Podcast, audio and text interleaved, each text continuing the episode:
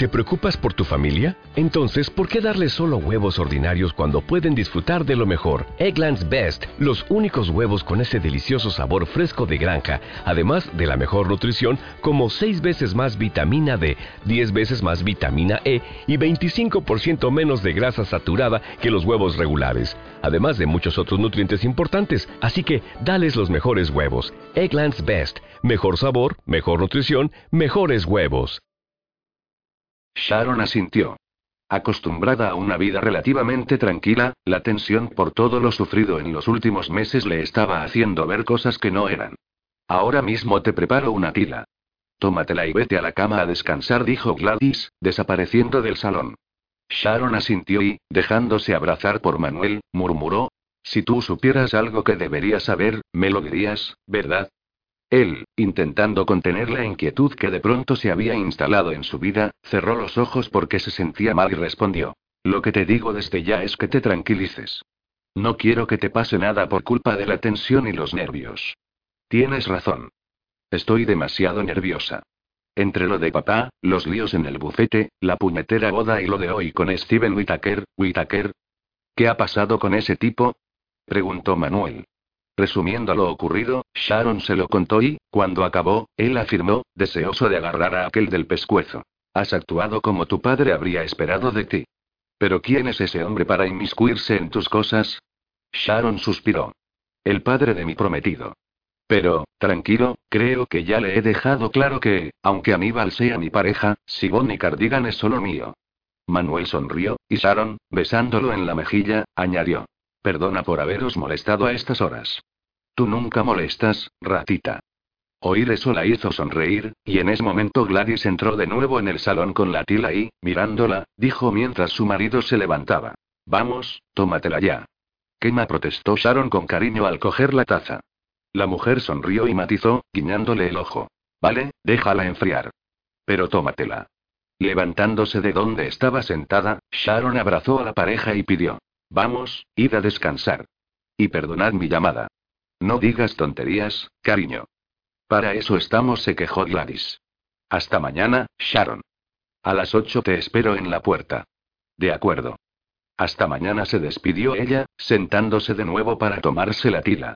Una vez que la pareja salió al descansillo, mientras esperaban el ascensor, Gladys miró a su marido y preguntó: ¿Tú sabes algo de esa niña? Él la miró.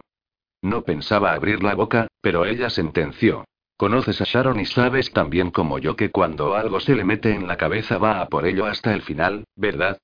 Lo sé, afirmó él cabizbajo. Manuel Vega Santaolalla susurró Gladys entonces, te conozco, y cuando tienes ese gesto te, mejor dejémoslo, Gladys pidió él.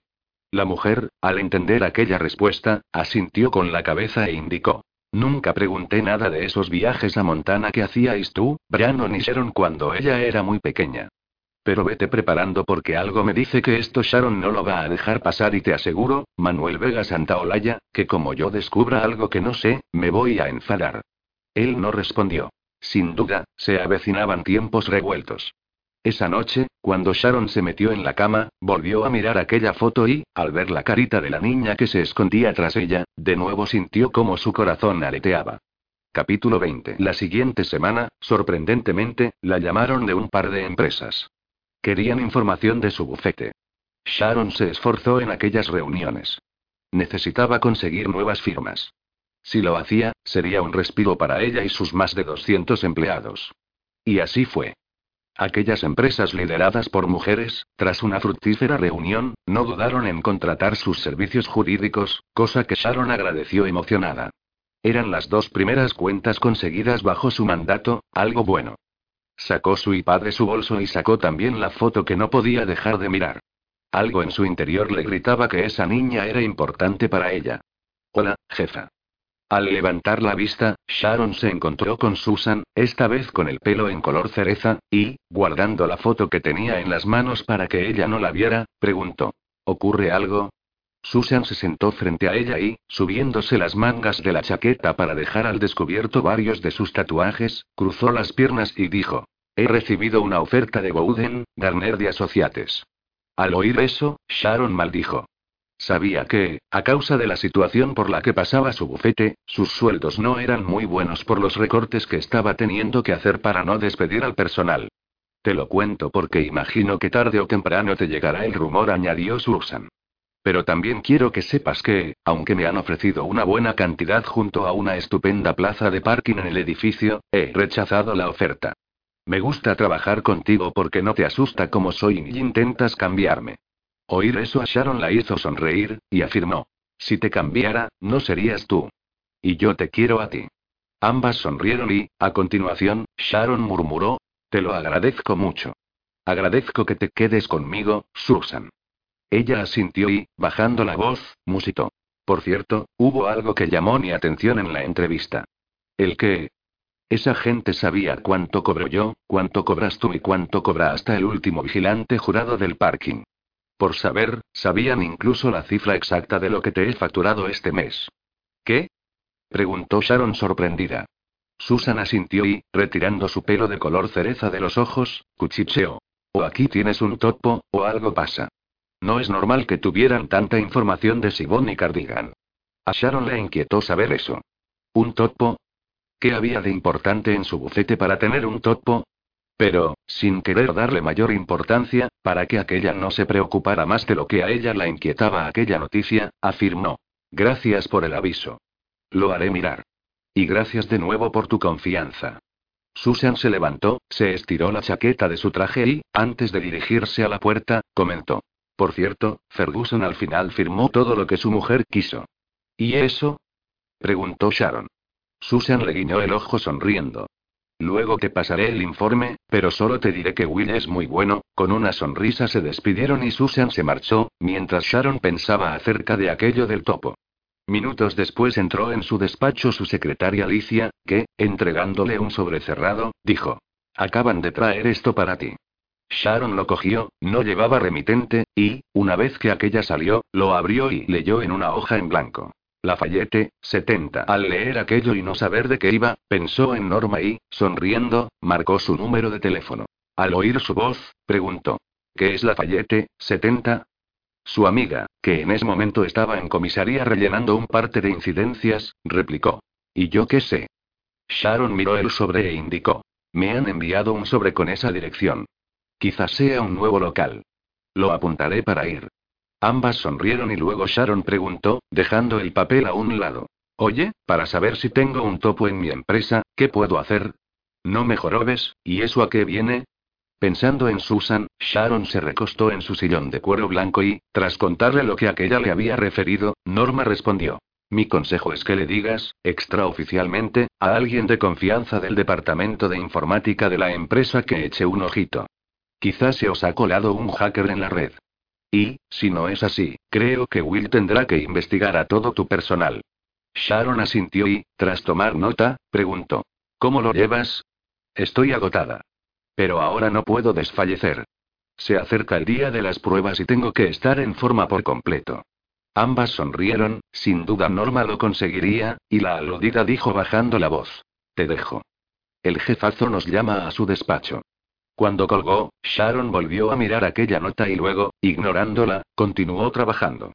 A las 5 de la tarde, tuvo que parar para ir a su casa a cambiarse de ropa. Tenía una nueva cenita con Aníbal, sus padres y gente de su partido. Durante horas oyó hablar de política, algo que la aburría soberanamente. Nunca le había gustado. En un momento dado, la madre de su prometido se sentó junto a ella y, sorprendiéndola, preguntó: ¿Cómo va todo, Sharon? La joven, al oír eso, la miró.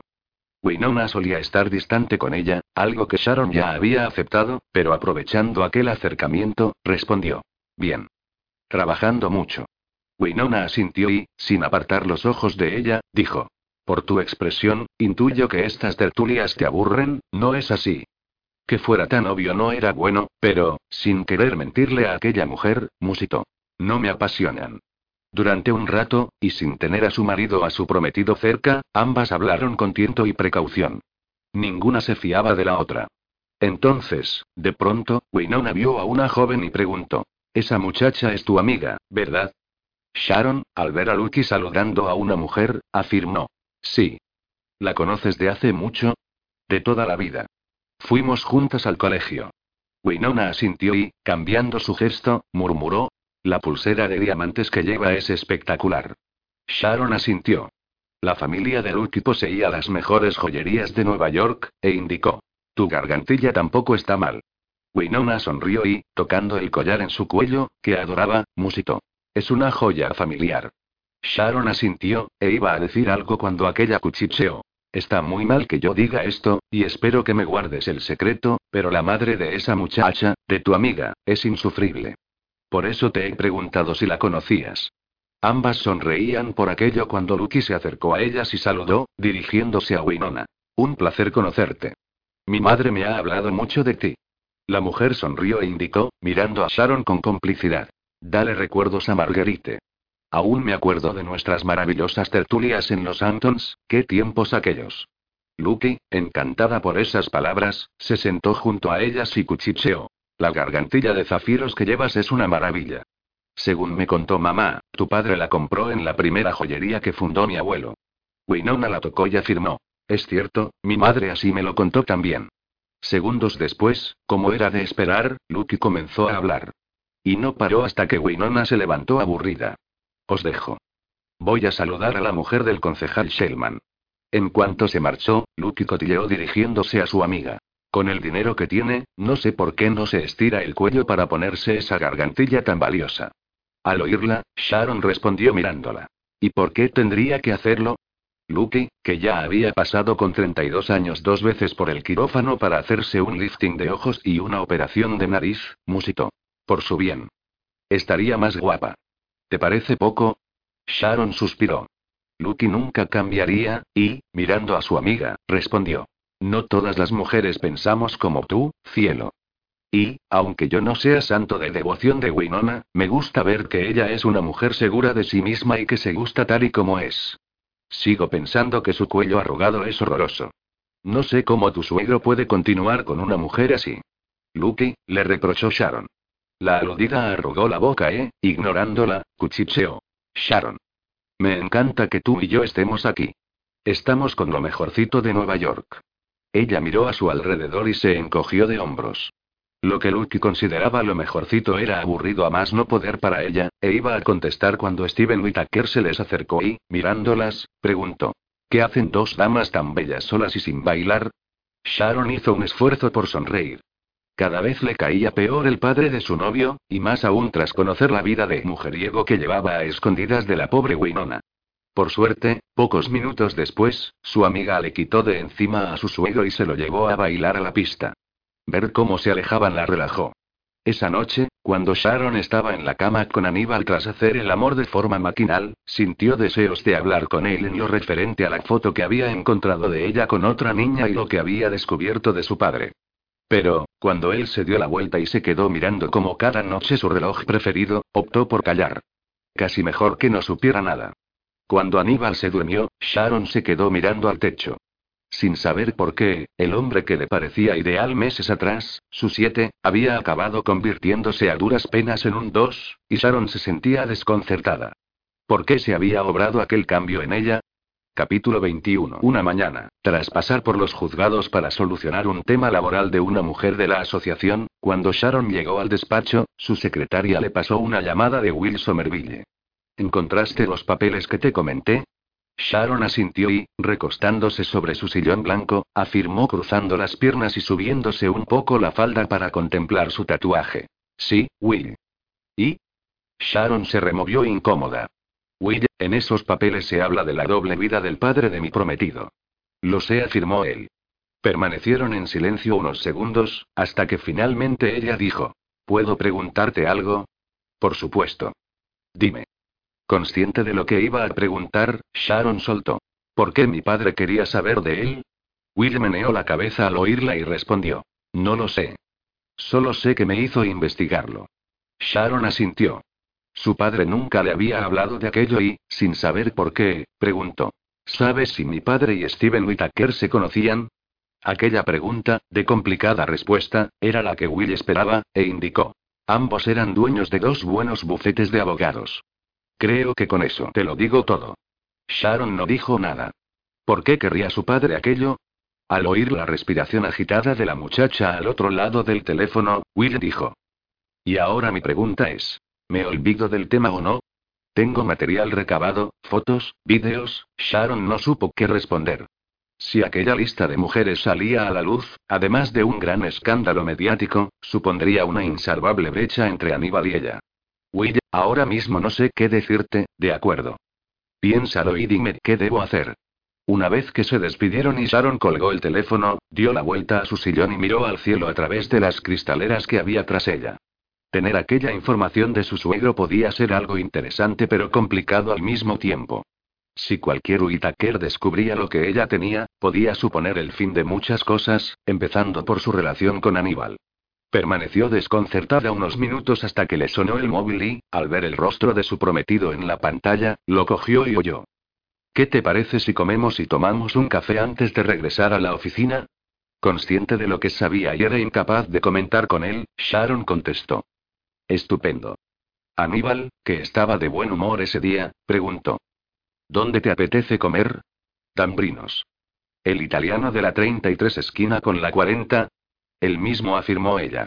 Sentado ante la mesa de su despacho, al ver entrar a su secretario con unos documentos, Aníbal sonrió, pero luego se centró de nuevo en Sharon y añadió. El café lo tomamos donde yo decida. Al imaginar dónde iba a ser eso, la joven protestó. No, sí, dijo él sonriendo. Sabes que odio ese lugar. Aníbal asintió, lo sabía, pero insistió. Y tú sabes que yo no. Sirven el mejor café de todo Nueva York y es un sitio agradable y distinguido donde se puede hablar con personas interesantes. Sharon suspiró y, dándose por vencida, claudicó. De acuerdo. Tomaremos el café allí. Antes de colgar, quedaron en verse al cabo de 40 minutos en el restaurante. Ella llegó a la cita puntual como un reloj y sonrió al ver a Aníbal ya sentado a la mesa de lambrinos. Con galantería, el joven se levantó, la besó en la mejilla y, cuando se sentó de nuevo, indicó. El bolso de héroe que llevas es una maravilla. Me encanta, ya lo sabes. Afirmó ella, recordando que había sido un obsequio de su padre. Aunque permíteme decirte que el que te regalé de Michael Kors era el apropiado para el traje que llevas hoy. Sharon resopló. ¿Por qué siempre tenía que decirle algo de su indumentaria? Y, mirándolo con gesto guasón, señaló. Tu corbata tampoco me gusta, pero tú me caes bien. Aníbal sonrió. Le gustara o no, en ocasiones Sharon lo sorprendía con cosas así y, cogiéndole la mano, le besó los nudillos e indicó. Tú también me gustas mucho.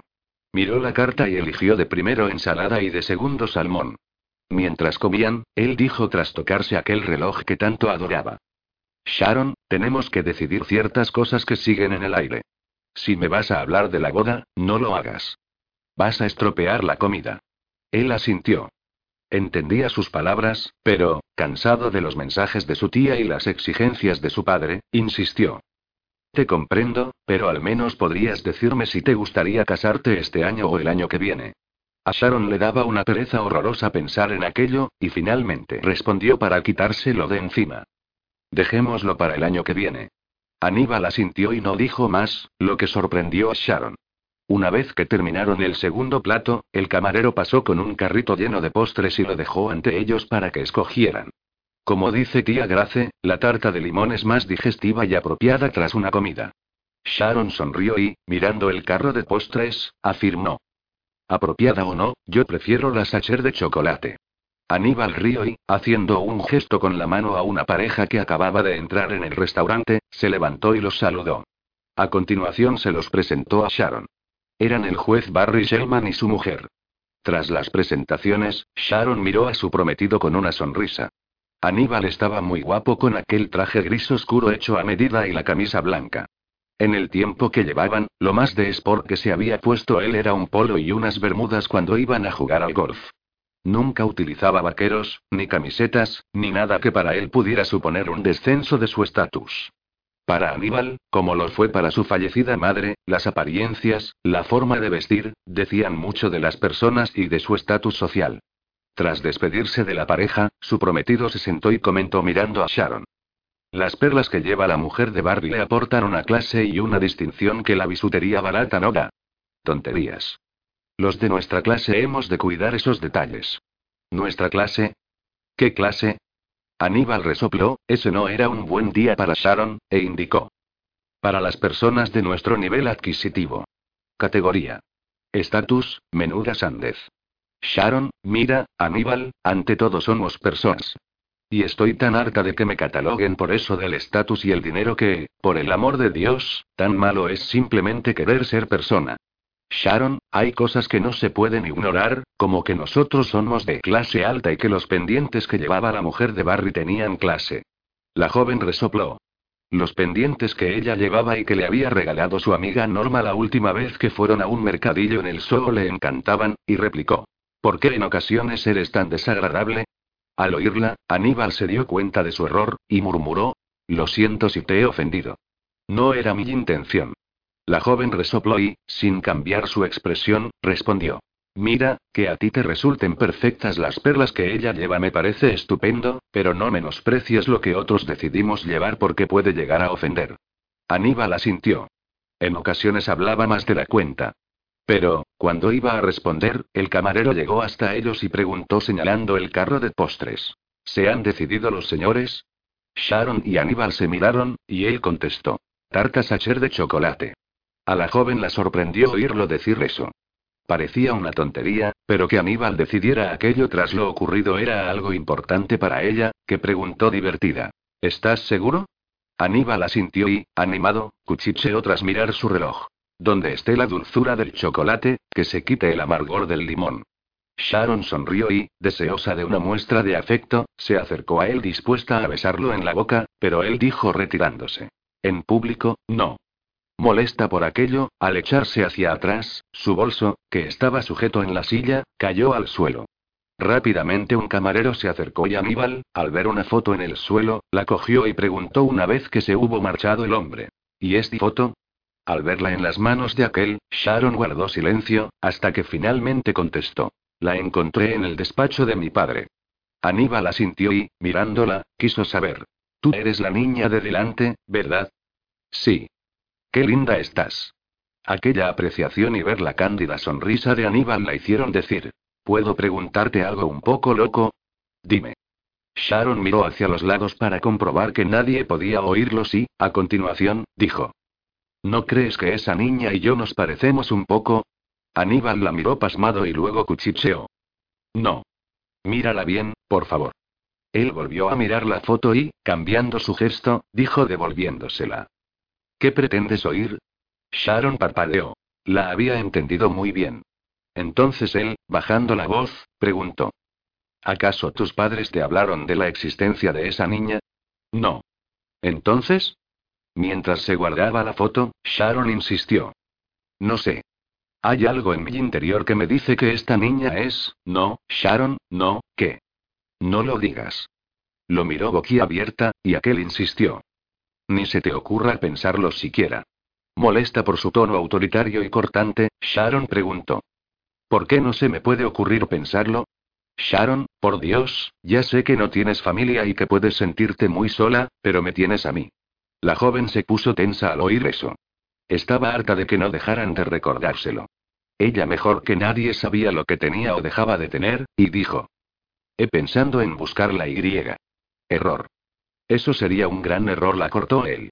En ese instante llegó el camarero con las dos porciones de tarta de chocolate y, una vez que las dejó y se fue, Aníbal susurró mirando a su prometida. Primero, porque será una pérdida de tiempo y, segundo, porque, en caso de que encuentres algo oculto en todo esto, podría perjudicar a mi campaña.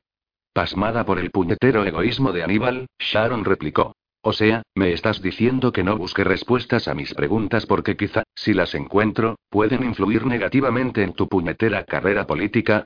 Joder, Aníbal, pero tú de qué vas? Baja la voz y no seas vulgar.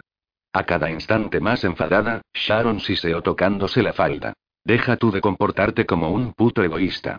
Me enerva oírte hablar con esa vulgaridad. Y a mí me enerva tu tontería y tu esnovismo. Joder, Aníbal, no te reconozco. Dejas de ser el Dr. Jekyll para convertirte en Mr. Hyde en cuestión de segundos. No hay quien te entienda, respondió ella. Oír eso lo hizo sentirse fatal, especialmente porque sabía que Sharon tenía razón. No estaba siendo justo con ella, pero, sin querer bajar la guardia, Aníbal replicó. Permíteme recordarte que tú también lideras un negocio y ciertas cosas inesperadas o los escándalos también pueden perjudicarte. Sharon asintió, sin duda él tenía razón, pero insistió. Vale. Pero, sé realista y práctica y zanja el tema la cortó él. No sé qué te ha pasado desde la muerte de tu padre, pero estás esquiva, irascible, no me ayudas no queriendo ser fotografiada por la prensa, y ahora, en vez de hablar de nuestra boda y nuestro futuro, me vienes con ese maldito cuento chino de esa niña. ¿Pero acaso estás dispuesta a hundir nuestras carreras? Oír eso hizo callar a Sharon. Si continuaba hablando, como diría su amiga Norma, la iba a cagar. No había sido buena idea comentar lo que le rondaba por la cabeza, y, cogiendo un trozo de tarta con la cuchara, se la metió en la boca. Estuvieron unos minutos en silencio, hasta que, mirándolo, Sharon preguntó, a pesar de que ya sabía la respuesta. ¿Qué te parece si esta noche salimos a tomar una copa a algún sitio? No. Ella asintió y, como necesitaba discutir, insistió. El fin de semana actúa Pinky. ¿Puedo conseguir entradas? ¿Qué te parece? Aníbal, que ya tenía sus propios planes, respondió. No. Tengo trabajo y esa cantante no me gusta. Sorprendida porque en la ducha alguna vez lo había oído tararear alguna de sus canciones, la joven grunó. Pero a mí sí que me gusta. ¿No podrías hacer un esfuercito por mí? Aníbal negó con la cabeza, debía mantenerse en su papel, y cuando comenzó a sonar su teléfono, lo atendió. Eso le proporcionó una vía de escape. Media hora después, cuando salieron del restaurante, se encaminaron para tomar un café en el Yes Sir, una cafetería situada en Wall Street de ambiente exclusivo, en la que una mujer no podía entrar si no iba acompañada por un socio varón del lugar, cosa que horripilaba a Sharon. Una vez allí, Aníbal saludó a Jonás, el dueño, que rápidamente ordenó a una preciosa chica que les buscase una bonita mesa a la que sentarse. Tras unos segundos en silencio, Sharon, que siempre que iba a aquel lugar se encontraba incómoda, dijo después de ver cómo un hombre reprendía a un camarero de tez morena que había tras la barra. ¿Puedo preguntarte algo sobre tu padre? Claro. Dime. Consciente de que iba a preguntar algo que podía levantar ampollas entre ambos, Sharon soltó. ¿Sabes si alguna vez ha tenido amantes? Boquiabierto, Aníbal la miró y respondió con gesto hosco. No. ¿Seguro? Insistió ella, consciente de que Will tenía fotografías. Hablarías, lo de siempre. Y ahora, si no te importa, ¿qué tal si dejamos de hablar de mi padre? Sharon no dijo nada, y él, evitando la incomodidad del momento por la pregunta, se desabrochó el botón de la chaqueta y afirmó. El olor a café y a bourbon de este lugar me encanta. Sharon, a la que aquel ambiente no le iba nada, cuchicheó. A mí me gustaría más si no fuera un local tan machista y clasista. Aníbal la miró. Sin duda, no estaba siendo un buen día para ambos y, cuando iba a hablar, Sharon gruñó cruzando las piernas frente a él. Sigo sin entender que para que una mujer pueda entrar aquí tenga que venir acompañada de un hombre. Pero, vamos a ver, ¿seguimos en la época de las cavernas? Sharon, ya te lo he explicado en otras ocasiones. Este lugar es un sitio con historia masculina que, por Dios, exclamó al mirarle las piernas. Ponte bien la falda o al final todo el mundo verá tu horrible tatuaje. Sharon se miró los muslos y, sin moverse, preguntó con seguridad. ¿Acaso se ve? No. ¿Entonces? Aníbal no contestó, y ella murmuró. Mi padre odiaba este lugar. El mío lo adora, aseveró él con cierta acidez y, al ver cómo ella miraba a su alrededor, insistió. Vamos a ver, esto es un local para gente exclusiva como, en ese instante apareció la camarera con sus dos cafés. Aníbal se calló y, cuando ella se marchó, Sharon preguntó recordando algo. ¿Sabías que aquí solo contratan a mujeres de cierta edad y medidas y a camareros negros para estar detrás de la barra? Sharon, no. Sharon, no, no. Protestó ella. Estoy harta de que, en pleno siglo XXI, todavía existan locales como este que, que, por Dios, pero qué narices hago yo aquí. Sharon la cortó él. Igual que yo respeto ciertas cosas que no me agradan por ti, tú deberías respetar ciertas cosas por mí. Este local es un lugar al que venir para establecer alianzas y hacer negocios entre hombres, no un local de mala muerte, lleno de gentuza sin estudios y de clase baja como a los que tú sueles ir con tu amiguita Norma. ¿Sabes? Gruñó ella molesta. Haré como que no he oído eso último, porque, si me doy por enterada, la vamos a tener muy gorda hoy. Sin duda, llevas predispuesta a tenerla muy gorda desde que nos hemos visto, reprochó él. ¿Pero qué te ocurre? El malestar se instaló entre ambos. Estaba claro que entre ellos todo estaba fallando, y, cansada y consciente de que tenía que aclararse, Sharon siseó. No sé qué hacemos juntos. Te pasas media vida reprochándome cosas y griega. Es por tu bien. ¿Por mi bien? Sí. Aníbal tensó la mandíbula. Aquel papel que desempeñaba con ella era cada vez más terrible. Su padre lo estaba asfixiando. ¿Cuándo te vas a dar cuenta de que una mujer en el poder es algo que va contra natura? Soltó sin pensar. Al oírlo, Sharon parpadeó sin dar crédito. Ah, no. Eso no te lo voy a consentir. ¿Pero de qué vas, machito idiota? Aníbal no contestó, y ella, acelerada, siguió protestando. Lo que va contra natura es que aún existan especímenes cromañones como tú y todos los que piensan como tú. ¿Pero en qué mundo vives o pretendes vivir, pedazo de imbécil? Aníbal resopló, consciente de que se había metido en un terreno muy pantanoso, y ella insistió. Mira, yo solita, como mujer al frente de una empresa, me sobro y me basto para saber lo que hago y las decisiones que tomo. Y, llegados a este punto y en lo referente a algo que has dicho antes, he de decirte que yo no voy a locales de mala muerte. Voy a locales a donde va la gente normal a divertirse. Que a ti te gobiernen tu maldita carrera política, tu jodido padre y el que dirán no es mi problema, y griega. Siento lo que he dicho, me parece muy bien que lo sientas, gruñó Sharon. Porque lo que has dicho sí que va contra natura. A continuación, guardaron silencio unos segundos, hasta que Aníbal murmuró, Tienes que cambiar, Sharon. Nos vamos a casar y tu actitud ha de ser otra. Ella parpadeó. ¿Había oído bien? La mujer de un político aseveró él cogiendo fuerza ha de ser una persona discreta, intachable en su reputación, y tener un excelente saber estar porque se le va a mirar con lupa todo lo que haga, y no me gustaría que, creo que estás olvidando que soy una mujer con voz propia, y no una muñequita a la que gestionar la vida. Y, por cierto, ya hablas como tu padre, ¿acaso te guioniza? Venga, Sharon, no me vengas ahora con esas. No, no me vengas con esas tú a mí. ¿Pero qué te ha ocurrido? ¿Dónde está el hombre que conocí? ¿Pero en qué te estás convirtiendo, Aníbal? Sharon, ni Sharon ni leches. Protestó ella. ¿Desde cuándo eres tan, tan cromañón como tu jodido padre? Sharon, contenté. No, no puedo. Y no puedo porque tus comentarios me ofenden, y lo sabes muy bien.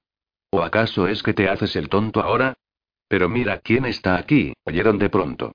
Al mirar hacia su derecha, Aníbal y Sharon se encontraron con Steven Whittaker, que se acercó a ellos sonriendo y, bajando la voz, ordenó.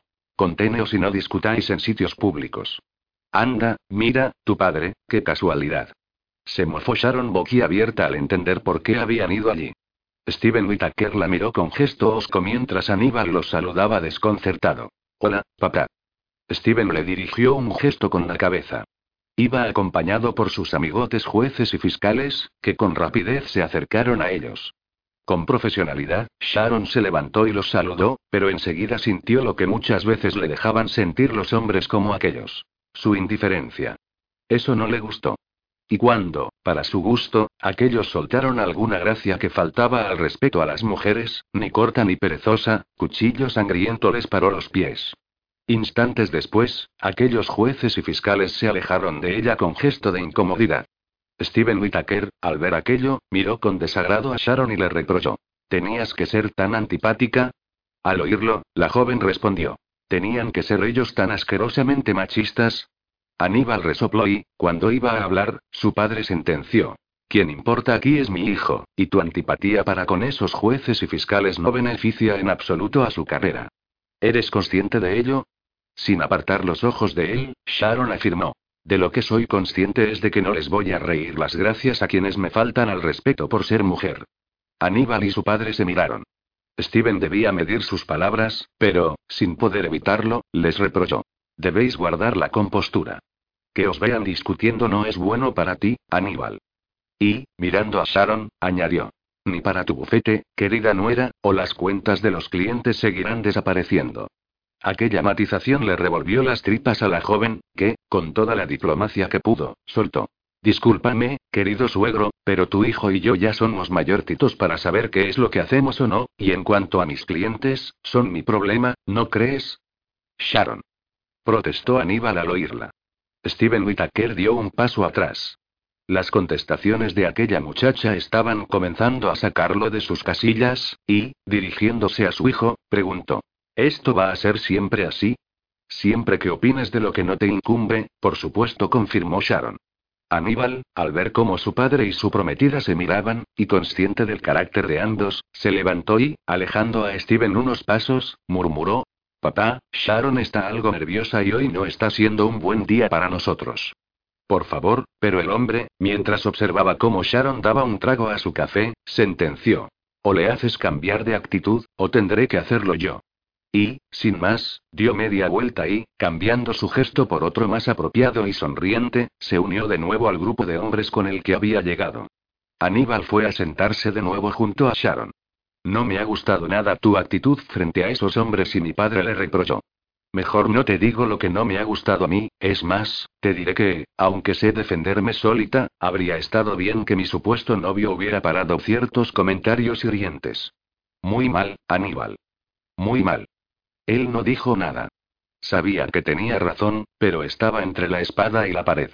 Todo aquello estaba comenzando a volverlo loco, y, cuando fue a hablar, ella añadió con seguridad. Como profesional de la abogacía deberías entender lo que digo. He luchado mucho para ganarme una reputación y un respeto con todo Dios, y por ser tu novia no pienso tirar todos mis años de trabajo y los de mi padre por tierra, ¿entendido? Por Dios, Sharon, ¿por qué últimamente es todo tan difícil contigo? Al oírlo, ella asintió y, consciente del motivo, sentenció. Porque me estáis asfixiando. Aníbal cerró los ojos, sin duda ella se sentía como él, y entonces esta prosiguió. Tú y yo estábamos bien cuando nadie sabía nada de lo nuestro, pero desde que soy tu prometida todo ha cambiado. Lo que te gustaba de mí parece no gustarte ahora, pretendes que actúe como otra persona, te enfadas conmigo por tonterías, me exiges ciertos comportamientos que sabes que no van conmigo, y eso me molesta. Aníbal tomó su café, le dio un trago y, tras sonreírle a su padre, que los observaba desde la distancia, murmuró, Sharon, no exageres y sonríe. Nos miran. Al ver que él no quería escucharla, la joven insistió. ¿Lo ves? Te estoy hablando de algo importante para mí y tú solo te preocupas de que nos observan. Que se vayan a la mierda. Aníbal la miró. A cada instante se sentía peor. Ella tenía toda la razón, pero cuando iba a hablar, Sharon prosiguió furiosa. Y en lo referente a estar aquí, en este local, por muy bonito, caro y elitista que sea, para mí no tiene ningún valor. Primero, porque desde mi punto de vista degrada a la mujer, y yo soy una mujer. Y, segundo, porque en ocasiones hay peores personas con estudios y con dinero y mejores personas sin estudios y sin nada. Y déjame recordarte que ni tú ni tu padre, ni nadie de tu entorno, por muy fiscal general del Estado que vayas a ser, va a elegir mis amistades, cambiar mi concepto de la vida ni gestionar mi tiempo libre. Comprendo que ser la mujer de un político conlleva discreción, buen hacer y saber estar. Entiendo que ser la mujer de un político obliga a no hacer toples en la playa, a no teñirme el pelo de verde fosforito con mechas rosa y a no ser la tía más alternativa del mundo. Pero si yo entiendo eso, tú has de entender que estamos en el siglo XXI y que, en mi pequeña parcela de vida, soy yo la que decide ciertas cosas. Y eso, ni tú ni nadie lo va a cambiar. Aníbal no supo qué decir ante aquellas verdades, por lo que prefirió callar. No lo estaba haciendo bien, y el primero en darse cuenta de ello era él. En silencio, se tomaron el café, sin mirarse, sin rozarse, hasta que la voz de Steven sonó llamando a su hijo y este, automáticamente, se levantó y se alejó. En los minutos en los que Sharon permaneció sola, miró a su prometido y al padre de este y se preguntó si de verdad ese era el tipo de relación de pareja que quería. Pensó en su padre. En lo que él siempre le había inculcado y en lo último que le había dicho. Enamórate. Y, agobiada por la situación y la confusión del momento, cogió su bolso y se acercó hasta ellos. Me voy, dijo. Tengo trabajo. Aníbal asintió y, sin acercarse a ella para despedirse, repuso. Luego hablamos. Adiós, nuera. Adiós, Steven respondió Sharon con una falsa sonrisa. Una vez que salió de aquel horrible lugar, Sharon maldijo y, tras parar un taxi, le dio la dirección del bucete al conductor. Sin embargo, cuando llevaban recorridas varias manzanas, Alicia, su secretaria, la llamó, y, dándole una nueva dirección al taxista, se dirigió a la Asociación de Mujeres. Capítulo 22. En la asociación, asistida por Alicia, Sharon organizó una charla esa tarde. Varias de las mujeres necesitaban asesoramiento y ayuda en temas de trabajo. Me siento como algo que hoy utilizas y mañana abandonas, se lamentaba una de ellas. Nadie tiene en cuenta que muchas de nosotras somos madres y que de nuestro trabajo dependen nuestros hijos e incluso, a veces, también nuestras parejas. ¿En qué trabajas, Isabel? preguntó Sharon. Soy informática. Bueno, actualmente estoy desempleada. Era la única mujer informática que había en mi empresa. Llevaba trabajando para ellos tres años, pero el sobrino de uno de los directivos se graduó y decidieron prescindir de mis servicios para contratarlo a él, sin importarles mi profesionalidad ni lo mucho que me había esforzado por hacerme valer en ese empleo. Todas las presentes asintieron. Muchas de ellas se veían reflejadas en aquel tipo de injusticia. Entonces Sharon dijo, pensando en sus propias vivencias. Sin duda, el hecho de ser mujer nos hace tener que esforzarnos el doble para demostrar nuestra valía y, aún así, siempre es cuestionada. En mi caso, indicó otra, me degradaron cuando tuve un aborto. Al oírla, Sharon la miró y preguntó, ¿qué hicieron qué? Wanda, que así era como se llamaba aquella, asintió y explicó. Trabajaba para una empresa farmacéutica con la que viajaba bastante y, la verdad, todo iba bien hasta que desgraciadamente perdí al bebé que esperaba y todo cambió. De pronto, en la empresa para la que trabajaba se dieron cuenta de que yo era una mujer y no un robot, y, tras varias reuniones en las que tuve que oír eso de mujer abortada es mujer embarazada, decidieron cambiarme de puesto, hasta que finalmente prescindieron de mí. De nuevo, las mujeres se revolucionaron. Era indignante el trato que se les daba a muchas de ellas en determinadas empresas. En mi caso, los embarazos no fueron el problema, contó otra. Mi problema era que trabajaba como una mula para luego cobrar menos que los hombres que hacían lo mismo o menos que yo, solo por ser mujer. Y el día que me quejé por primera vez de ello, mi jefe me dijo que mejor me callara, porque hasta el momento nunca me habían puesto pegas si faltaba algún día porque alguno de mis hijos estaba enfermo. Indignación de nuevo. Todas hablaban, y una de ellas dijo dirigiéndose a Sharon. Eso nunca te ocurrirá a ti, ¿verdad? A las que son como tú os lo ponen más fácil. Lorelai, le llamó la atención a Alicia. Aquello no era justo. Desde hacía mucho tiempo, ella se desvivía por ayudar a todas las mujeres que acudían a la asociación. Sharon, mirando a su secretaria, le hizo un movimiento con la mano y repuso, dirigiéndose a la mujer que había hablado. Soy mujer como tú, y te aseguro que nadie me lo pone fácil. Pero tú tienes un buen trabajo, conduces un bonito coche, seguro que tienes una casa increíble y griega. Y en ocasiones la cortó Sharon, proceder de una familia con dinero da opción a que la gente piense cosas como que soy una floja, una señoritinga o una tonta sin oficio ni beneficio. Pero tu economía no es como la nuestra, volvió a quejarse la misma mujer. Te veo en las revistas y dudo que, siendo quien eres, a ti te falte algo en esta vida. Oír esas palabras, una vez más, le dolió a Sharon. Mucha gente asociaba felicidad con dinero, y esa era la mayor mentira del mundo. Tomó aire y respondió. El dinero no da la felicidad, aunque ayuda a sobrevivir. Desde mi punto de vista, la verdadera felicidad se consigue cuando uno se siente querido, respetado y protegido por su entorno social. Eso lo dices tú, que tienes para pagar la factura del teléfono o tu ropa cara todos los meses. Pero nuestra realidad es bien distinta, apostilló otra. Las demás asintieron. Sin duda, una vez más aquel maldito handicap volvía a planear sobre su cabeza. Cogió fuerza y añadió. Me llamo Sharon Sibon Cardigan. Soy abogada e hija de un maravilloso hombre que trabajó mucho para levantar su imperio, pero os aseguro que lucho por mis derechos como profesional y mujer tanto como vosotras, especialmente porque me muevo en un mundo en el que los hombres, no todos, pero sí bastantes, se creen superiores a mí en muchos sentidos. A mí no me despiden de mi empresa porque, gracias a mi padre y a su confianza, esta es ahora mía. Pero soy la responsable de que las más de 200 personas que trabajan en ella, cuando llegue fin de mes, cobren y tengan para dar de comer a sus hijos.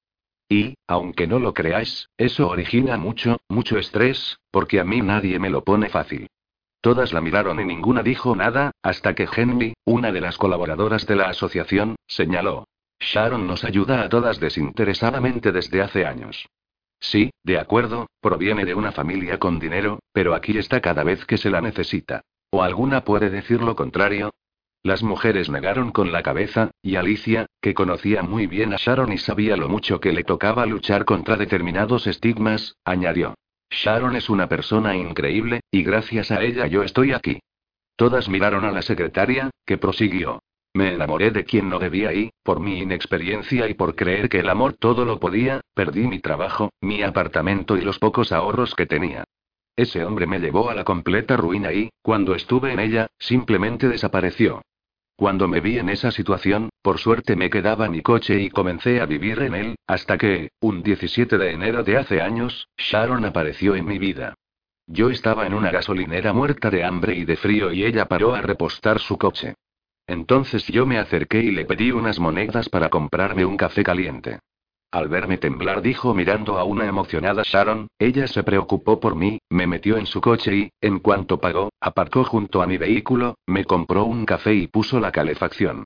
Sin saber por qué, ella me dio la confianza para contarle por qué había acabado viviendo de ese modo. ¿Y sabéis lo que hizo? No me dio cinco dólares para tranquilizar su conciencia y se marchó. Ella me llevó a un hotel y me ayudó a conseguir la estabilidad en mi vida, buscándome un trabajo. Por suerte, yo había sido secretaria y ella necesitaba una y, sin desconfiar de mí, y apostando por mí, me contrató. Fue una de las mejores decisiones de mi vida, afirmó Sharon conmovida. Alicia sonrió, e insistió. Sharon me dio una oportunidad sin prejuzgar, a pesar de haberme encontrado mendigando en una gasolinera. Ella creyó en mí y yo le estaré eternamente agradecida, pues, gracias a su ayuda, hoy por hoy vuelvo a ser la dueña de mi casa y de mi vida. Y por eso no voy a permitir que nadie de las que estamos aquí dude de Sharon por el simple hecho de haber nacido en una familia con dinero. Ojalá hubiera más personas como ella en esta vida. Ojalá, un silencio sepulcral se hizo en la sala, y a continuación Henry tomó la palabra. En mi caso, Sharon me ayudó a enfrentarme a mi empresa cuando quisieron despedirme por no querer dejar mi puesto como periodista financiera a un hombre y aceptar otro en la sección de sociedad. Sharon estuvo ahí conmigo luchando, batallando mano a mano, y ganamos. Sigo trabajando como periodista financiera gracias a ella y, señoras, dijo mirando al resto de las mujeres, por suerte para nosotras, tenemos a Sharon aquí. Ella está arriba y, desde su posición, puede tirar de las que estamos abajo, porque tirar desde abajo es complicado, por no decir imposible. Por tanto, dejemos a un lado quién es su familia o de dónde procede, porque con sus actos nos demuestra que es una mujer más que lucha para que todas tengamos un empleo y una vida digna, ¿o no? Las mujeres se miraron y asintieron. Henry y Alicia tenían razón. Al oír eso, Lorelai se puso en pie y se acercó a Sharon. Siento haber sido tan idiota, dijo, pero es que a veces estoy tan agobiada que, agradecida por aquello, Sharon la abrazó y murmuró, tranquila. No pasa nada. Minutos después, la reunión continuó, y todas supieron que, unidas y olvidándose de prejuicios y estigmas, la vida podía ser inmensamente mejor. Capítulo 23. Cuando Sharon llegó a su casa tras su paso por la asociación, saludó a Pipa y, entrando en la cocina, le preguntó a Gladys. ¿Sabes algo de Norma? La he llamado, pero no me lo ha cogido. La mujer asintió y siseó mirándola. He hablado con ella esta mañana y me ha dicho que hoy tenía un curso intensivo que acababa a las 10 de la noche. Sharon asintió, y Gladys, que la conocía muy bien, insistió cogiéndola de la mano. Ceño fruncido y manos frías, algo te pasa. Cuéntamelo. Necesitando desahogarse con alguien, Sharon le contó todo lo acontecido aquel día y, cuando terminó, Gladys meneó la cabeza y preguntó. ¿Puedo ser sincera contigo, cariño? Por supuesto, afirmó Sharon. La mujer, que quería a la joven como si fuera su propia hija, empezó a decir. En cuanto a lo que piense la gente por qué tu apellido sea Sibon Cardigan, olvídate de ello. Quien te conoce te adora, porque eres una increíble mujer con un gran corazón y, si alguien no te quiere, que le den. Eso hizo reír a Sharon. Gladys y Norma se parecían mucho en muchas ocasiones. Sabes que yo abogo por vivir en pareja y soy la primera que quiere que mi hija siente la cabeza con un hombre, prosiguió Gladys, pero, en tu caso, creo que debo ser sincera contigo y decirte que ese Aníbal no es para ti. Y no lo es porque no te veo feliz. No dudo que en la intimidad lo paséis bien. Pero, cariño, la vida junto a otra persona es algo más que los momentos de intimidad, aunque no te voy a negar que son muy importantes. Oírle decir eso a Gladys, que era tan pudorosa en temas de sexo, hizo reír a Sharon, y la mujer indicó. Borra esa risita de tu boca o te la borro yo. Incapaz de no hacerlo, ella soltó una carcajada, y la mujer, riendo con ella, afirmó. Esta es la Sharon que yo quiero ver. La mujer feliz, intuitiva y segura de sí misma que tu padre se preocupó en criar. no la mujer enfadada y angustiada porque su novio o el padre de su novio se crean con potestad de querer dirigirle la vida. Sharon asintió. Sí. Eso se lo debo a papá. Exacto, ratita. Afirmó aquella. Ambas sonrieron, y Gladys señaló. Te he dejado preparado sopa y pollo en salsa para que cenes. No hacía falta, Gladys. Yo me podría haber preparado cualquier cosa. La mujer sonrió. La última vez que Sharon intentó preparar algo en la cocina, la sartén terminó en llamas, por lo que replicó. Ni loca. No quiero que el edificio acabe ardiendo. Cuando Gladys se despidió de ella y se marchó, Sharon fue al baño, donde se desnudó y se duchó bajo la atenta mirada de Pipa. Dos horas después, y cansada de trabajar en recursos y demandas, decidió ponerle la correa al animal y bajar a la calle para dar un paseo. Pasear por Central Park era una maravilla, y allí su perra se encontró con sus amigos. Encantada, Sharon la soltó y la observó correr y disfrutar con sus coleguitas perrunos durante un buen rato, mientras ella le daba mil vueltas al tema que ocupaba por completo su mente, hasta que silbó, la perra corrió hacia ella y regresaron a casa. Una vez en la cocina, Sharon le dio la chuchería que siempre le daban a Pipa cuando regresaban de la calle y, una vez que se la tragó, la joven comentó: Mira que eres glotona. Feliz, la perra movió con alegría el rabo y, juntas, regresaron al salón, donde, al entrar, Sharon se detuvo en seco. No podía dejar de pensar en la fotografía que había encontrado días atrás y, cambiando de dirección, se encaminó al despacho de su padre. Sin dudarlo, se sentó en el sillón y, abriendo el cajón que había forzado días antes, sacó los documentos del caso Caprelli y, sin mirarlos, los dejó a un lado. Después cogió la caja metálica y comenzó de nuevo a ver las fotografías que allí había. En ellas se veía a sí misma feliz y alegre, junto a otros niños y la niña de la foto. Durante más de una hora observó con detenimiento aquello, hasta que, mirando la foto de ellos que había sobre la mesa, musitó. Papaito, ¿qué no me has contado? Con cariño continuó con los ojos fijos en aquella foto, en la que ella y su padre reían mientras se hacían un selfie. Qué bien lo habían pasado en aquel viaje. Apenada por su pérdida, Sharon suspiró y, cuando cerró los ojos, la imagen de las dos niñas de la foto volvió a meterse en su cabeza. Por ello, y convencida de que necesitaba explicaciones, empezó a buscar de nuevo entre todos los papeles de su padre. Los miró uno a uno, pero aquellos nada tenían que ver con lo que buscaba. Se levantó y fue directa hasta la caja fuerte que Brannon tenía tras un cuadro al fondo del despacho, y tecleó la contraseña. La caja se abrió. Deseosa de encontrar algo, rápidamente sacó todo su contenido, pero no halló nada interesante. Solo había algo de dinero, documentos del bucete y las propiedades que poseían y poco más. A cada segundo más segura de que tenía que encontrar algo, se dirigió a la habitación de su padre. Recordaba haber visto una caja en la que, en letras bien grandes, ponía personal. Una vez que la hubo localizado, se la quedó mirando. Nunca antes había cotillado las cosas de su padre. Dejó la caja sobre la cama y la miró. ¿Qué tendría Brannon allí guardado? La caja estaba cerrada con un candado. Sin duda, su padre no quería que nadie viera lo que había allí guardado y, tras intentar abrirla y ver que era imposible, se levantó de la cama, cogió la caja, fue hasta la cocina y, tras varios intentos con distintos cuchillos, finalmente el candado cedió y se rompió. Liberada la tapa, Sharon la miró. Algo le decía que lo que había en su interior iba a cambiar muchas cosas, por lo que cogió la caja y una Coca-Cola de la nevera y se fue al salón. Allí, se sentó en el sofá, subió los pies al mismo y, dejando la caja frente a ella, afirmó. Muy bien. Veamos qué hay aquí. Al abrirla, lo primero que encontró fue un sobre grande en el que se leía en letras mayúsculas. Sharon. Sorprendida, lo cogió, sacó un papel del sobre y leyó. Pedirte perdón no cambiará el pasado, pero quizá cambie tu futuro. Fui un cobarde. El día que nacisteis no supe enfrentarme a una situación que se me escapaba de las manos, pero no ha habido ni un solo momento en que no me haya arrepentido. Y cuando pude remediarlo al fallecer Adele, ya era tarde. Muy tarde. Tú y ella habéis sido lo más bonito, real y maravilloso que he tenido. Mi ojito derecho y mi ojito izquierdo. Mis amores. Mis mellizas. Y, como necesitaba de darte una explicación, la encontrarás en los dos cuadernos que hay al fondo de la caja. No trato de exculparme con ello. Solo intento que algún día sepas la verdad y el porqué de mi terrible decisión. Mi vida no fue perfecta, pero teneros a vosotras en ella me proporcionó maravillosos momentos que siempre atesoraré en mi corazón. Te quiere, papá. Con las lágrimas resbalando por su rostro, Sharon leyó una y otra vez aquella concisa carta de su padre. Aquella nota dejaba claro que su intuición una vez más no le había fallado, y murmuró, Tengo una hermana. Papá, papá, tengo una hermana.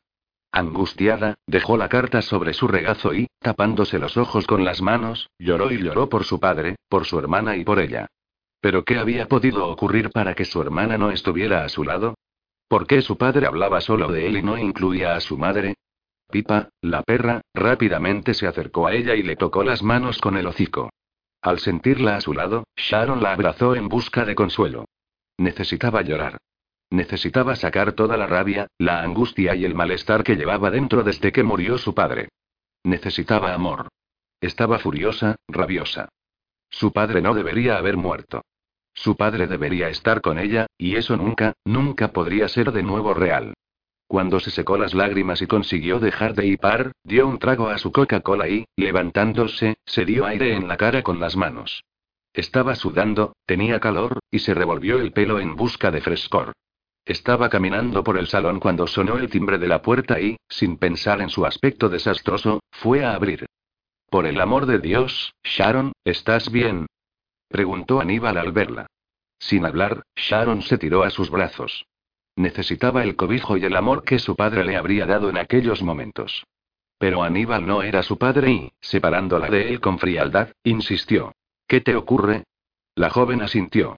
El abrazo lleno de cariño y amor que ella necesitaba de él nunca se lo daría y, mirándolo, murmuró. ¿Te acuerdas de la foto de las dos niñas? ¿Todavía estás con eso? Esa niña es mi hermana, balbuceó con un hilo de voz mientras ignoraba su frialdad. Con un gesto difícil de descifrar, pero sin ni siquiera tocar a la joven, que contenía el llanto, Aníbal Whitaker respondió, alejando a Pipa de la pernera de su pantalón. No digas tonterías, Sharon, por favor. Estoy diciendo la verdad. Y lo sabía, lo sabía, sabes que soy muy intuitiva y griega. Vamos a verla, cortó él, pero ¿cómo vas a creer que tus padres tuvieran otra hija y no estuviera en vuestras vidas? ¿Acaso los consideras unos monstruos capaces de hacer algo así? No lo sé, musitó ella desconcertada. Pero papá, papá, me lo ha dicho. ¿Que tu padre te lo ha dicho? Preguntó Aníbal lleno de incredulidad y, cogiéndola del brazo, añadió. Sharon, échame el aliento, ¿qué has tomado? Al ver su gesto brusco, Pipa soltó un ladrido de advertencia, y la joven, molesta por aquello, se deshizo de la mano de su prometido y grunó. ¿Crees que estoy borracha? Aníbal la miró. Desde luego, su aspecto era para pensar cualquier cosa. Sharon, ¿tú te has mirado al espejo? La joven se dio la vuelta para mirarse en el espejo que sabía que había tras ella, se vio y, al distinguir el rímel corrido por sus mejillas, los ojos hinchados y su pelo totalmente descontrolado, preguntó. ¿Y, por qué me ves así? ¿Crees que he bebido? Desconcertado por encontrarla de ese modo, Aníbal no supo qué hacer. Una parte de él le gritaba que la abrazara y hablara con ella, pero otra parte le voceaba que debía continuar con su papel, y bajando la voz murmuró, He venido a verte, no a discutir contigo. Creo que hoy no hemos tenido un buen día y griega. Y yo te estoy contando que he descubierto que tengo una hermana, una hermana. ¿Qué me importa a mí ahora mismo nuestro mal día? Nervioso por aquello, que podía ser un problema, Aníbal contestó. Vale. ¿Tienes una hermana, y qué? Conociendo a mi padre y lo mujeriego que es, si empiezo a tirar del hilo, estoy convencido de que mi hermana Sandy y yo también la tenemos. Y no una, sino veinte. ¿Y qué? ¿Acaso ese descubrimiento tiene que cambiar nuestras vidas? A Sharon se le revolvió el estómago al oír eso. ¿No decías que tu padre era un hombre íntegro y amante de su familia y que eso de las amantes eran rumores infundados? Sharon, basta. Confundida por su insensibilidad ante un tema tan importante y personal para ella, la joven meneó la cabeza y susurró. Aníbal, ¿tú me quieres? Él la miró. Nunca hablaban de sentimientos, él no lo permitía y ella no lo demandaba, y, parpadeando, respondió mientras intentaba contener todo lo que bullía en su interior. Claro. Aquella respuesta, dicha con aquella frialdad, a ella le hizo ver definitivamente la verdad, y preguntó. Y si me quieres, ¿por qué no me abrazas y me dices que no me preocupe? ¿Por qué no me besas y me ayudas a resolver lo que he descubierto? ¿Por qué no me defiendes ante tu padre? ¿Y por qué tu frialdad me hace ver que no soy la persona que tú necesitas a tu lado? Oír eso y ver su mirada le rompió el corazón a Aníbal. Su papel, el papel que llevaba interpretando años para que su padre estuviera orgulloso de él, cada vez era más complicado y difícil de sacar adelante. Sharon, murmuró. Aníbal, lo que hay entre nosotros no es amor, y tú lo sabes tan bien como lo sé yo. Guardaron unos segundos de silencio. Ella, confundida, y él sintiéndose el peor hombre del mundo. Sharon era auténtica, maravillosa y encantadora, y se merecía algo mejor que él, pero Aníbal no podía ignorar lo que se esperaba de su persona, por lo que, manteniendo el tipo, no dijo nada, hasta que ella murmuró, Te juro que no te entiendo. El que no te entiende soy yo, respondió él guardándose sus sentimientos. Somos dos personas adultas, triunfadoras, con dos carreras maravillosas por delante si no las complicas con tus tonterías, y tú, aquí, lloriqueando como, oh, Dios, gruñó ella, dándose la vuelta para no oírlo. A grandes zancadas, entró en el salón seguida de su inseparable perra. Sobre el sofá tenía la caja metálica de su padre, que estaba viendo, y, señalándola, gritó. Acabo de enterarme de que tengo una hermana y eso para mí, ahora mismo, es lo más importante del mundo. ¿Más importante que nosotros? Por supuesto. Aníbal miró al techo y, llevándose las manos a las caderas, fue a hablar cuando ella prosiguió. Y tú, en vez de interesarte por lo que te estoy diciendo o por cómo me siento, solo piensas en que esa noticia puede perjudicarte en tu carrera política. Pero como no quieres que lo piense, ¿Te imaginas el escándalo que se montará si lo que dices es cierto y llega a la prensa? Y ya no hablo solo de mí, ¿acaso crees que en tu bufete no repercutirá saber que tus padres se deshicieron de una hija y no se preguntarán por qué? Eso, en este instante, es lo que menos me importa. Me acabo de enterar de que tengo una hermana melliza y quiero encontrarla. Quiero conocerla e intentar saber por qué mis padres hicieron lo que hicieron. No, Sharon. No, ¿qué? No lo vas a hacer. Aquellas palabras, pronunciadas por Aníbal en aquel tono, Sharon las sintió como un revulsivo. Pero ¿quién narices era él para prohibirle nada a ella? Y, cansada de prohibiciones e imposiciones, preguntó. ¿Qué has dicho? He dicho que no. Eres mi prometida y no puedo consentir que hundas mi carrera por un simple capricho que... ¿Capricho? Sí. Capricho. No sé para qué quieres encontrar a esa hermana. Solo te dará problemas e intentará quedarse con la mitad de tu fortuna, nuestra fortuna. ¿A que no has pensado en eso? abierta, alucinada y molesta, y recordando aquello que ella tanto defendía y repetía de si acabó el tiempo de, con toda la seguridad del mundo supo que aquello terminaba allí en aquel momento, y sentenció. ¿Sabes, Aníbal? Esto se acabó. ¿Qué se acabó? Anclando bien los pies en el suelo, y con una seguridad absoluta, Sharon afirmó. Nuestra relación. No digas tonterías. No las digo. A partir de este instante ya no soy tu prometida. Él la miró, y ella, con la fuerza que la caracterizaba, levantó el mentón y, quitándose el anillo que él le había regalado, le cogió la mano, lo dejó sobre ella y grunó. Se acabó. Es mi vida y yo decido. Y lo primero que decido es que no quiero tener a mi lado a un hombre que es incapaz de tranquilizarme, darme cariño o hablarme con amor cuando me ve desesperada y fuera de mí. Sharon, papá me dijo que amara a quien me mirara como si yo fuera magia, y tú es que ni me miras. Por el amor de Dios. Me dejas. El mundo se tambaleó bajo los pies de Aníbal. Aquello era imposible. No, no podía consentirlo. Su relación debía continuar. De ella dependían muchas, muchísimas cosas. Entonces Sharon afirmó. Sí. Él se quedó inmóvil, no podía aceptar aquello, y susurró. ¿Estás nerviosa, Sharon? Sí, efectivamente, estoy nerviosa. Muy nerviosa.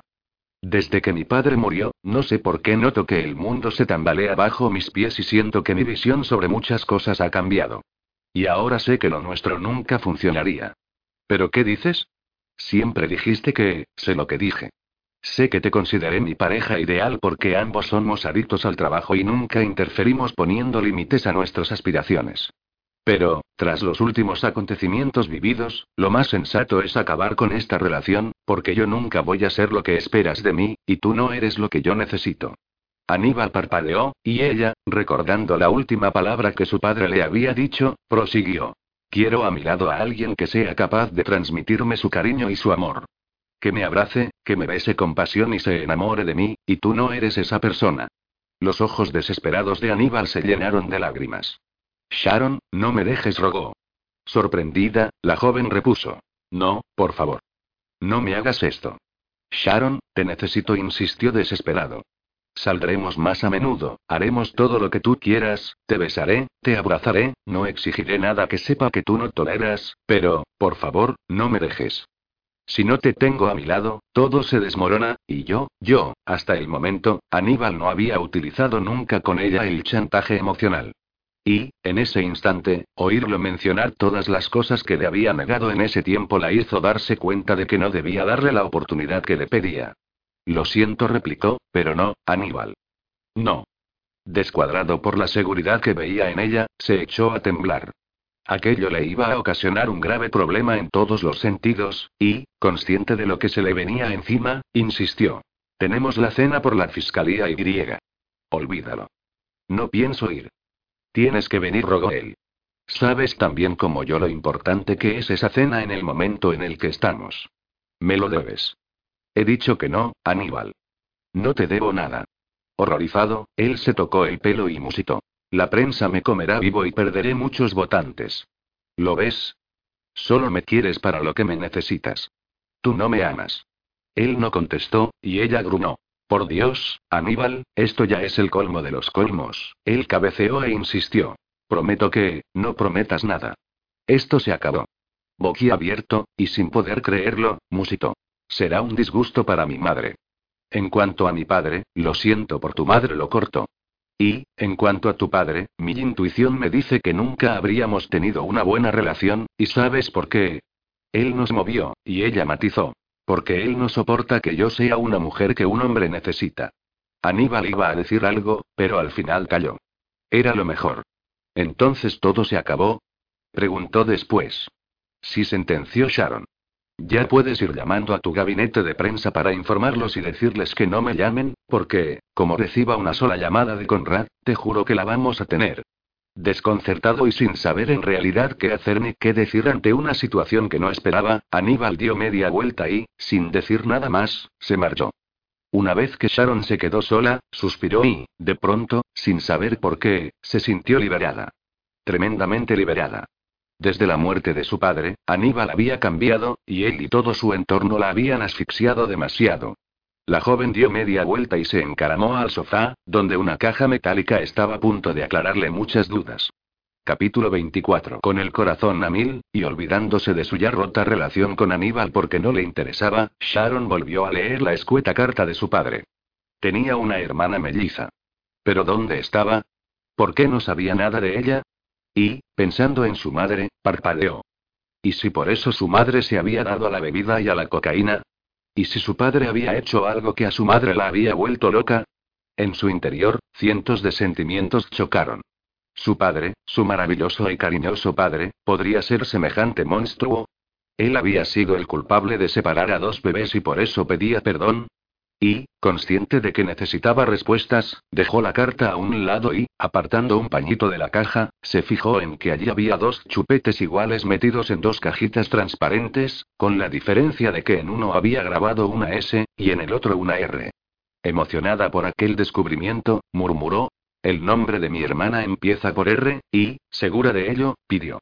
Sí, papá, dame pistas, dame más. Con el corazón desbocado, Sharon comenzó a ver cientos de fotos de ella siendo un bebé, junto a otro bebé de la misma edad. Su hermana y ella eran mellizas. Había fotos de su primer cumpleaños, del segundo, del tercero soplando las velas juntas, cuarto y quinto.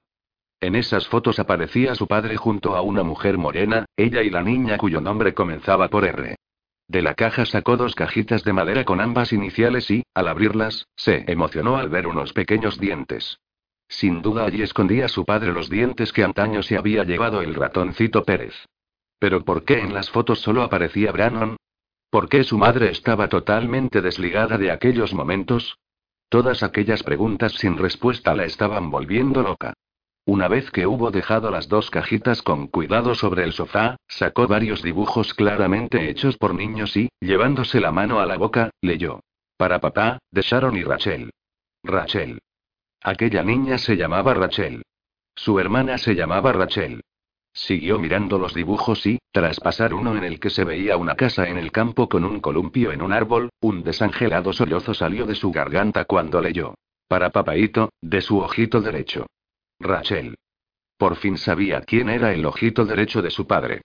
Toda la vida queriendo saberlo y nunca habría imaginado que pudiera ser su hermana. Su hermana melliza. Durante más de una hora, Sharon estuvo viendo fotos, mientras se preguntaba qué podría haber pasado y por qué su madre no aparecía nunca en las fotos. Las miraba y las revisaba en busca de más, necesitaba más, hasta que sus ojos se encontraron con una cinta de vídeo VHS en la que ponía último encuentro de Sharon y Rachel. Sin dudarlo, se levantó del sofá y se encaminó hacia el despacho de su padre. Al entrar, se quedó mirando el reproductor de VHS, que su padre se había negado a quitar, y, meneando la cabeza, murmuró, De acuerdo, papá. Ahora entiendo por qué esta antiguaya era tan importante para ti. Tras encender el reproductor y el televisor que había al lado, metió la cinta y, segundos después, vio aparecer a dos niñas en la pantalla. Ella y Rachel. Ambas vestían igual mientras reían y saltaban a la tumba. En otra imagen se las veía corriendo por un campo y subiéndose a una cabaña hecha en lo alto de un árbol. Emocionada por lo que veía, Sharon se sentó en el suelo del despacho y, durante varios minutos, observó la grabación. Cientos de imágenes, de momentos de cariño la hicieron llorar, mientras observaba a dos pequeñas jugar con unas muñecas. De pronto, en el televisor comenzaba a sonar Pretty Woman y un joven Brannon Sibon iba hasta las pequeñas, las hacía levantarse y los tres empezaban a bailar aquella canción mientras la cantaban a gritos. Las lágrimas le resbalaron por el rostro. Esa era la canción preferida de su padre, y sin duda ahora entendía por qué. La cinta continuó y en ella apareció la mujer morena que había visto en algunas de las fotos. ¿Quién podría ser? Cuando de pronto vio aparecer a Manuel en aquella cinta, su cuerpo se tensó y parpadeó al verlo correr tras ella y su hermana mientras las niñas reían a carcajadas. Él lo sabía todo. Lo sabía y se lo había ocultado. Levantándose, se dispuso a ir a por él, pero al llegar a la puerta se paró. Si bajaba en ese instante a buscarlo a su casa, sin duda diría cosas de las que más tarde se arrepentiría y, pensando en lo que su padre siempre le había enseñado, organiza primero las ideas y después actúa, decidió seguir recabando información. Ya hablaría más tarde con Manuel. Regresó al despacho, se sentó en el suelo y, diez minutos después, tras un último fotograma en el que se veía a su padre con ella y su hermana en brazos tirando un beso a la cámara, sin querer evitarlo, Sharon lloró, lloró y lloró. ¿Dónde estaba ahora su hermana? ¿Estaría viva? ¿Qué le habría ocurrido y por qué sus padres, en especial Brannon, nunca le habían hablado de ella? De nuevo vio la cinta en busca de más información. La vio cuatro veces y, cuando esta acabó la última vez, la sacó del reproductor, apagó el televisor y, pensativa, regresó al salón. Cada vez entendía menos. Sentándose en el sofá, dejó la cinta con cuidado sobre la mesita baja, sacó de la caja una carpeta roja y, tras abrirla, encontró documentación, papeleo, cartas, pero sin fijarse en ellos por lo nerviosa que estaba, solo reparó en dos certificados de nacimiento del mismo día en Chicago. Uno, a nombre de Sharon Sibon Cardigan, y otro a nombre de Rachel López, en el que constaba el nombre del padre como desconocido. Con el corazón latiéndole con fuerza, se encontró con cientos de ingresos bancarios, extractos del banco que su padre guardaba, hasta el mes anterior a su muerte, y que ella miró boquiabierta. ¿Eso significaba que Rachel estaba viva? Aturdida, se levantó y caminó hacia la cocina. Allí, abrió la nevera, cogió otra Coca-Cola cero y, tras abrirla, dio un trago largo. Estaba desconcertada y sedienta. Cuando regresó de nuevo al salón, dejó la Coca-Cola sobre la mesita, miró la carpeta y, necesitando de saber qué era lo que ponía en aquellos cuadernos de los que su padre le había hablado, cogió el número uno y leyó. Estoy perdido, pero también estoy dispuesto a encontrarme. Adele, la mujer a la que amo, no me quiere, ni me necesita. Su amor, sus sonrisas, sus caricias son para el sinvergüenza de Steven Whittaker. Sharon paró de leer. Steven Whittaker. ¿Cómo que Steven Whittaker? Un hombre codicioso que solo la utiliza en su propio beneficio y que estoy seguro de que el día que no la necesite la echará de su lado como el que echa un papel a la basura. El corazón se le volvió a acelerar y, de pronto, Sharon fue consciente de que la mirada de sorpresa que ella había interpretado como algo bueno aquel día fue en realidad un terrible disgusto para su padre. Y, sin poder remediarlo, lloró y se sintió más culpable que nunca de su fallecimiento. Ella había propiciado que su padre muriese. Ella había llevado a Steven Whittaker a su casa. Ella, sobreexcitada y descompuesta por lo descubierto, se limpió las lágrimas del rostro y, como pudo, continuó leyendo. Necesitaba saber y entender. Durante horas prestó toda su atención a lo que su padre contaba en aquel cuaderno. Su dolor, sus tristezas, sus vivencias, y, llegados a un punto, por fin entendió la extraña y fría relación de sus padres, un vínculo que nunca había comprendido. Prosiguió con su lectura y, de pronto, al ser consciente de una realidad con la que no había contado, se llevó la mano a la garganta. Su madre, Adele Cardigan, no era su madre. Su madre era una prostituta de Chicago llamada Desiree López. ¿Cómo? Rápidamente buscó la documentación en la que antes no se había fijado y encontró la renuncia firmada por Desiree López, de la que su padre hablaba en el cuaderno. Con el pulso a mil por hora por lo que estaba descubriendo, terminó el primer cuaderno de Brannon, lo dejó sobre la mesita y se levantó. Necesitando tomar aire, se encaminó hacia la ventana, la abrió y respiró hondo. Recibir tanta información en tan poco tiempo le estaba nublando la razón. ¿Pero en qué engaño la había hecho vivir su padre? Se tocó la frente. Se atusó el pelo. Cerró los ojos y, cuando los abrió de nuevo, se dio cuenta que la realidad de su vida era que tenía una hermana melliza a la que no conocía. Su padre había sido un desgraciado toda su vida porque su madre amaba en realidad a su amante, Steven Whittaker. La que creía que era su madre no lo era, ella era hija de una prostituta y de su padre. ¿Cómo podía gestionar toda aquella información sin volverse loca? Afectada, se encaminó a la cocina. Allí, miró el reloj. Eran las dos y cuarto de la madrugada. Se dirigió a la nevera, sacó otra Coca-Cola cero, la abrió y bebió. Una vez que hubo cerrado la nevera, sus ojos se detuvieron en la comida que Gladys le había preparado con cariño. Gladys, ella también la habría engañado. Y, volviendo a mirar aquella comida, negó con la cabeza. Lo último que deseaba era comer. No podía. Tenía el estómago cerrado y no sabía si se le volvería a abrir en la vida. Turbada por todo lo que había descubierto, pensó en su padre, en Manuel, en Gladys. Todos ellos la habían engañado durante años. Todos la habían tratado como a una idiota, y se sintió mal. Fatal. ¿Por qué lo habían hecho? ¿Por qué la habían forzado a vivir una vida basada en la mentira? Dolorida, y sintiéndose mal con todo el mundo en general, regresó al salón, volvió a sentarse en el sofá y, sacando la fuerza que sabía que tenía, cogió el segundo cuaderno escrito por su padre y comenzó a leer. En ocasiones, la soledad puede conmigo, pero mi corazón se desboca cuando recuerda que ese sentimiento se acabará en el momento en el que mi bebé esté junto a mí. Él, o ella, me hará olvidar todo el dolor y el sufrimiento que Adele y Steven Whittaker me han ocasionado. Solo espero que mi bebé sea feliz conmigo, tan feliz como sé que voy a ser yo con él. Horas más tarde, Sharon llegó al momento de su nacimiento y supo el porqué de la separación de las hermanas. Leyendo la desesperación de su padre por la decisión que había tenido que tomar, lloró y maldijo la terrible frialdad de Adele Cardigan. Ella y solo ella era la culpable de muchas cosas. Demasiadas. En aquel segundo cuaderno, su padre había descrito menos sus sentimientos.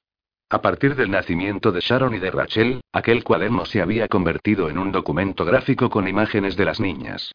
Con unos ojos como platos, Sharon observó fotos de ambas y de cómo habían ido creciendo. No obstante, a ella le interesaban las de Rachel. Las suyas las tenía muy vistas. Se fijó en las fotos de Rachel en la guardería, en el colegio, en el instituto, en su graduación, en la universidad.